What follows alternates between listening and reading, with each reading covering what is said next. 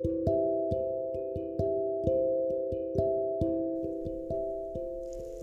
ー、霜降り明星の「オールナイトニッポンで」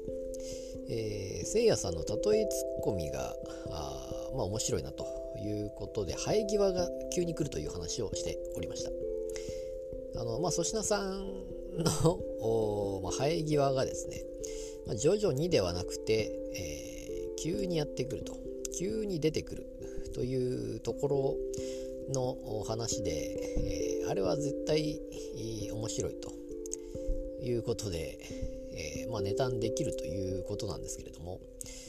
でそれに対して例えツッコミみたいな感じで言っていたのがその急に、えー、何もにもないところに急に現れるみたいなことなんですけどもその都会だったの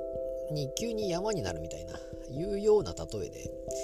えー、なかなかあの辺の話は面白いなと思いましてで結構せいやさんのそういう例えツッコミこう、まあ、ラジオ聞いてると思うんですけどこ結構面白いんですよね。あのまあ、粗品さんも笑ってますし、えーまあ、いろんなことを見てるのであの、まあ、そういう感じになるのかなといろいろまあまあ普通まあ2人とも当然ボケもツッコミもできるわけですけれどもまあ、粗品さんはあまりそういうコンテンツは見ないけれどもせいやさんはいろんな昔のお笑いも見たりいろいろ見たりとしてるわけなんですけども、えー、まあ、そうなのかなと。いろいろそういう例えツッコミのネタみたいなのがいろいろ考えられるのかなと、えー、思うんですけれどもその流れとはちょっと違うのかな。その三国志の話になってで粗品さんがどうやら三国志が好きだと。